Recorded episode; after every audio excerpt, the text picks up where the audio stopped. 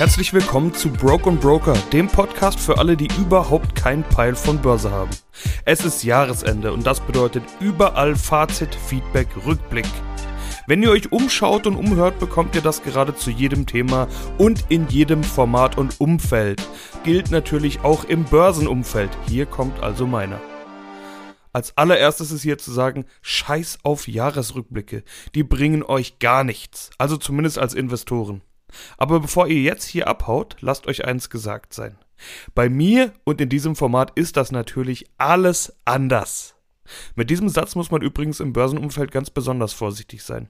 Dieses Mal ist alles anders gilt als der teuerste Satz an der Börse. Angeblich geht das Zitat auf Börsenaltmeister André Costolani zurück. Ihr wisst schon noch, der Börsen KRS-One. Aber dem schreibt mir ja jedes zweite oder dritte dahergesagte Börsenwort oder Börsenunwort zu. Von mir kommt's auf jeden Fall nicht, denn ich sage, hier ist diesmal alles anders. Apropos Börsenunwort. Das ist für 2021 inzwischen gewählt und lautet Inflationsgespenst. Und ja, dieses Wort drippt nur so vor Wackness. Die Inflation war ein großes Thema im Jahr 2021 und darf selbstverständlich in keinem Jahresrückblick 2021 und Jahresausblick 2022 fehlen. Aber das alles ist noch lange kein Grund, solche ekelhaft peinlichen Floskeln rauszuholen wie das Inflationsgespenst geht um. Alter, da wundern sich die mittelalten Männer im grauen Anzug, dass nur mittelalte Männer im grauen Anzug ihr unnützes Börsenmedium konsumieren. Fangt halt mal bei eurer Sprache an, ihr Toys. Das hat schon was von den obligatorischen lila Scheinen, Markenklamotten oder Fußballtrikots in Deutschrap. Lelele und so. Heißt nicht, dass man nicht über Inflation reden sollte. Habe ich im Laufe des Jahres ja mehrfach getan, vor allem in Step 14, Step 17 und Step 29, aber auch in einigen anderen. Falls ihr das alles wieder vergessen habt in euren Kifferhirnen, jetzt ist die Gelegenheit, alles nochmal nachzuhören. Inflation bleibt nämlich das Top-Thema für 2022, also reden wir noch sehr, sehr oft darüber, auch hier an dieser Stelle. Aber ich schweife ab, wir wollten ja zurückschauen. Üblicherweise sind solche Jahresrückblicke eine Competition von Analysten und Journalisten, was sie hinterher alles schon vorher gewusst haben wollen. Fondsmanager und Vermögensverwalter, die sich in ihrer Performance suhlen und selbst die Crash-Propheten finden Gründe, warum der prophezeite Crash im abgelaufenen Jahr noch ausgeblieben ist, jetzt aber im nächsten Jahr gar keinen Weg dran mehr vorbeiführt und es noch viel, viel schlimmer wird als sowieso schon erwartet. Für euch macht es aber durchaus Sinn, mal ein Fazit zu ziehen, denn für ganz viele von euch ist das das erste Jahr an der Börse. Nicht ohne Stolz kann ich behaupten, dass einige von euch durch diesen Podcast hier in den Markt gelockt wurden und im Laufe des Jahres endlich auch zu Investoren und Aktionären geworden sind. Noch stolzer wäre ich übrigens, wenn das für euch alle gelten würde. Aber da mich nach wie vor Nachrichten erreichen, wie und wo man überhaupt ein Depot anlegt, welcher Broker was taugt, wie man einen Sparplan startet und was man tun muss, damit man endlich loslegen kann, weiß ich, dass einige von euch noch gar nicht dabei sind. Und zwar einige, die tatsächlich von Anfang an oder zumindest ungefähr von Anfang an dabei sind. Ich brauche eure Namen gar nicht zu nennen oder irgendwelche Anspielungen, damit ihr euch angesprochen fühlt. An dieser Stelle sei der Finger in die Wunde gelegt und ich hoffe, ihr schämt euch in Grund und Boden.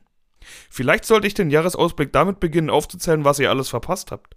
Hättet ihr am letzten Börsentag 2020, dem 30.12., den DAX gekauft, es wären immerhin 16,6% plus gewesen. Und der DAX war ehrlich gesagt noch richtig scheiße im Gegensatz zu anderen Indizes. Der S&P 500 an der Wall Street hat fast 30% plus erzielt und im Jahr 2021 über 70 neue Allzeithochs geschafft. Habt ihr alles verpasst. Auch der Nasdaq hat rund 30% hingelegt. Im österreichischen ATX sind es sogar fast 40%. Und sogar mit langweiligen MSCI World Indizes waren Performances von über 20% drin. Wenn ihr also ein einigermaßen diversifiziertes Portfolio und eine einigermaßen diversifizierte Strategie über ein paar breit gestreute ETF auf die üblichen großen Indizes gestartet hätte, dann wäre ohne jeglichen Aufwand eine Performance von 20% aufwärts möglich gewesen. Wenn euer FOMO-Druck bisher offenbar nicht stark genug war, dann ist das hoffentlich jetzt.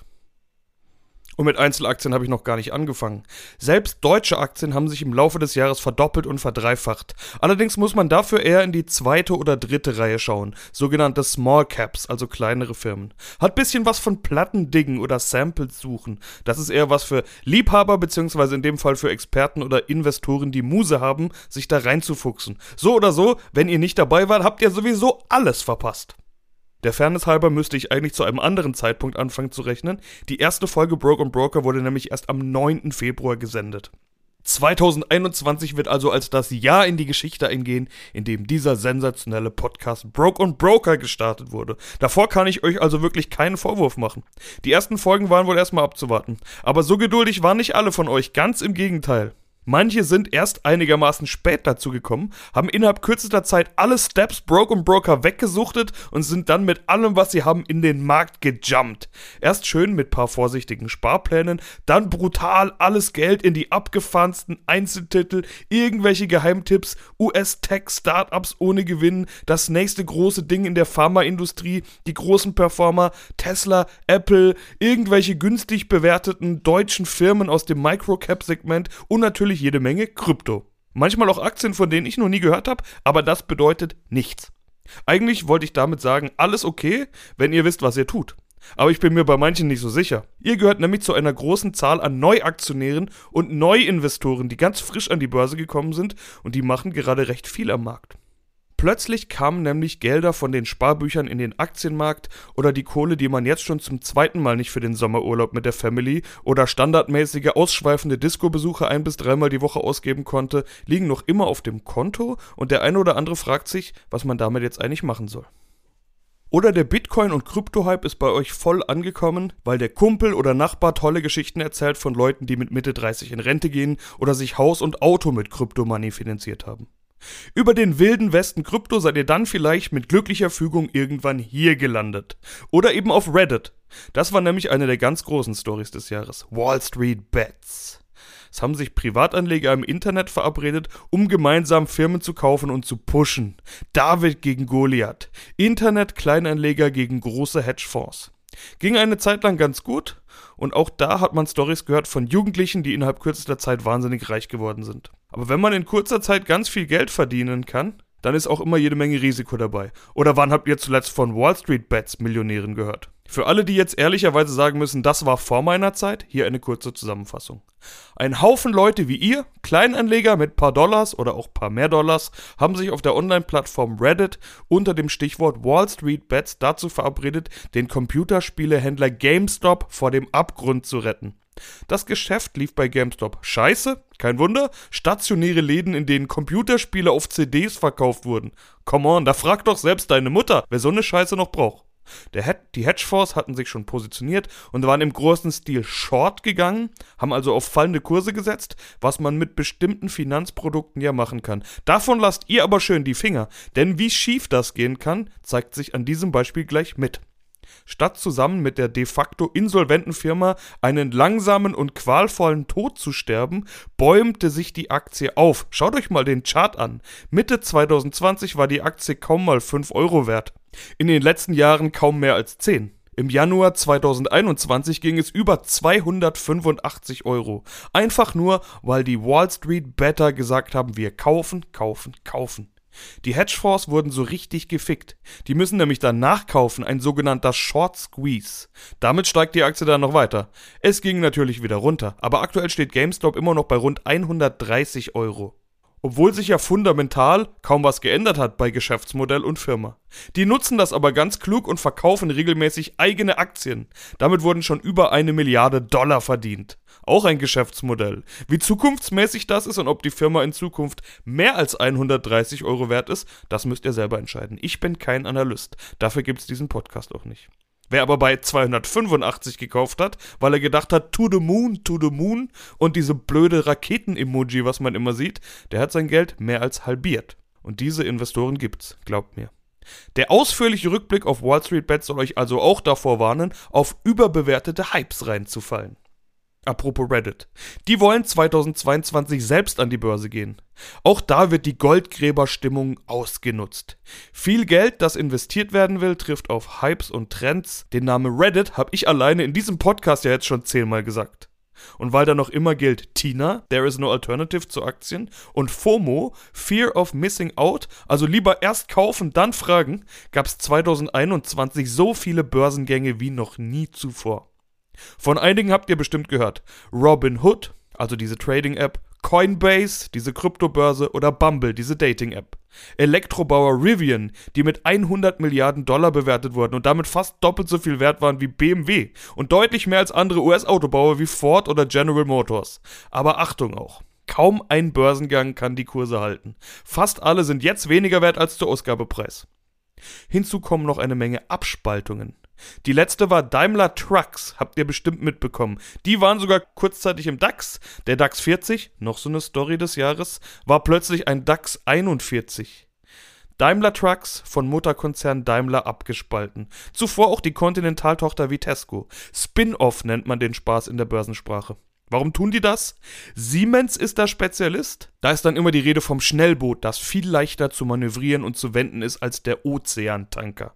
Schon wieder so eine Standard lelele lila Scheine Fußballspieler mit Tapferfloskel in der Business-Sprache. Merke also, Einfallslosigkeit hat nichts mit Deutschrap zu tun, sondern auch in den oberen Management-Ebenen ist das weit verbreitet. Man bräuchte eigentlich überall sowas wie ein Phrasenschwein. Außer bei Broke Broker. Ich darf das. Ich behaupte einfach, dass das notwendig ist, damit ihr das alle begreift. Im Grunde bedeutet dieses Ozeantanker- und Schnellboot-Metapher-Ding nichts anderes, als dass die Einzelteile eines Unternehmens mehr wert sind als das Ganze. Siemens ist auch so noch eine Riesenfirma. Eine von zwei deutschen Firmen in den Top 100 der Welt zusammen mit SAP. Siemens hat in der Vergangenheit aber auch schon Siemens Healthineers, Siemens Energy und Infineon abgespalten, alle drei selbst auch im DAX gelistet, also selbst groß genug. Und dann haben wir da noch ehemalige Unternehmensteile wie Osram mit den Glühbirnen, Gamesa mit den Windturbinen, Gigaset mit den Telefonen, die hat Siemens allerdings damals verkauft und nicht per Spin-off selbst an die Börse gebracht. Und noch einiges mehr. Am einfachen lässt sich das wohl so erklären. Cool Savage und Echo Fresh waren Anfang der 2000er das Dream Team in Deutschrap. Für viele das Dream Team der Deutschrap-Geschichte überhaupt. Sie hatten die Zeichen der Zeit erkannt, trafen genau den Nerv, State of the Art, und die folgenden fünf bis zehn Jahre wollten alle klingen wie sie und viele taten es auch. Alle außer Savage und Echo selbst. Die hatten sich nämlich im wohl aufsehenerregendsten Beef der Deutschrap-Geschichte zerstritten, was unter anderem in die Battle-Songs Das Urteil und Die Abrechnung gipfelte. Sorry an jeden Bushido, Flair, Manuelsen und Farid Bang oder whatever, den epischen Savage und Echo Beef, da kommt keiner von euch ran. Zum Beef lässt sich alles nachlesen oder noch besser nachhören. Das Spannendste ist das, was danach passierte.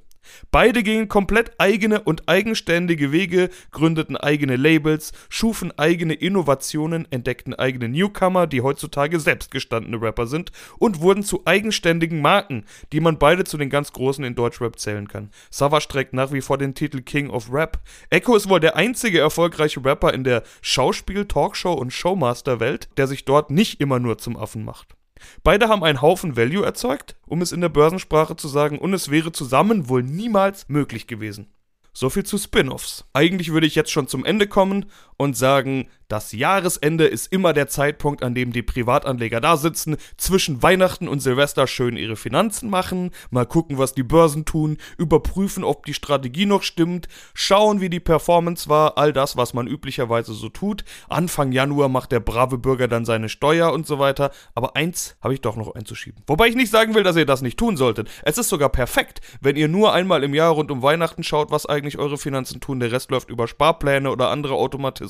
Wenn ihr nicht so aktiv sein wollt wie manch andere und ständig draufschauen, wenn ihr Sparpläne habt, bringt es nichts, ständig zu schauen, wie sich die Kurse entwickeln. Es ändert sich nichts. Ihr ändert ja auch nichts dran. Also was soll's? Wenn ihr in Sparpläne investiert, schaut nach Weihnachten mal drauf zu einem Zeitpunkt wie jetzt. Sollte absolut ausreichen. Broken Broker hören solltet ihr trotzdem bei jeder Ausgabe, denn es gibt noch mehr anzusprechen. Ein letztes Thema habe ich noch, weil ich es tunlichst vermieden habe, bisher drüber zu sprechen, aber in einem Jahresausblick ist es nicht zu ignorieren.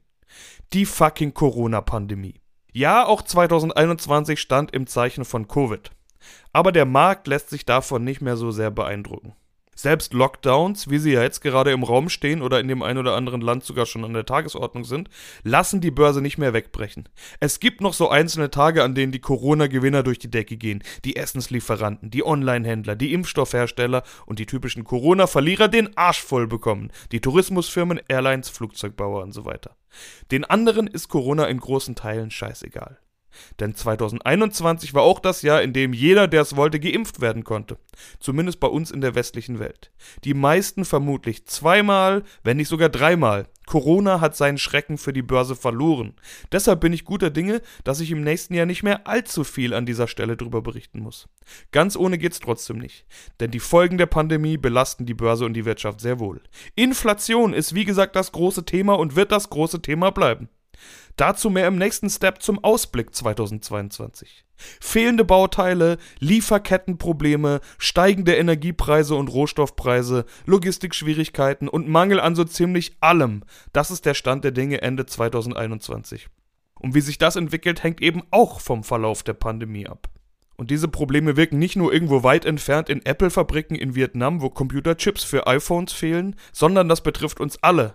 Den kaputten Kopfhörer, der gerade nicht repariert werden kann, das bestellte E-Bike, das voraussichtlich erst in einem halben Jahr geliefert werden kann, und meinen Homie Galf, der seine Platte zwar fertig bekommen hat, aber sie nicht liefern kann, weil die verdammten Papierhüllen fehlen. Es gibt also noch so einige Dinge, die für 2022 berücksichtigt werden müssen. Aber dazu dann im neuen Jahr. To be continued. Kümmert euch um eure Finanzen. Schaut, ob ihr eurer Strategie noch treu geblieben seid. Checkt ruhig mal die Performance für das Jahr. Und dann wünsche ich euch einen guten Rutsch. Außer bei den Kursen. ich bin raus. Peace.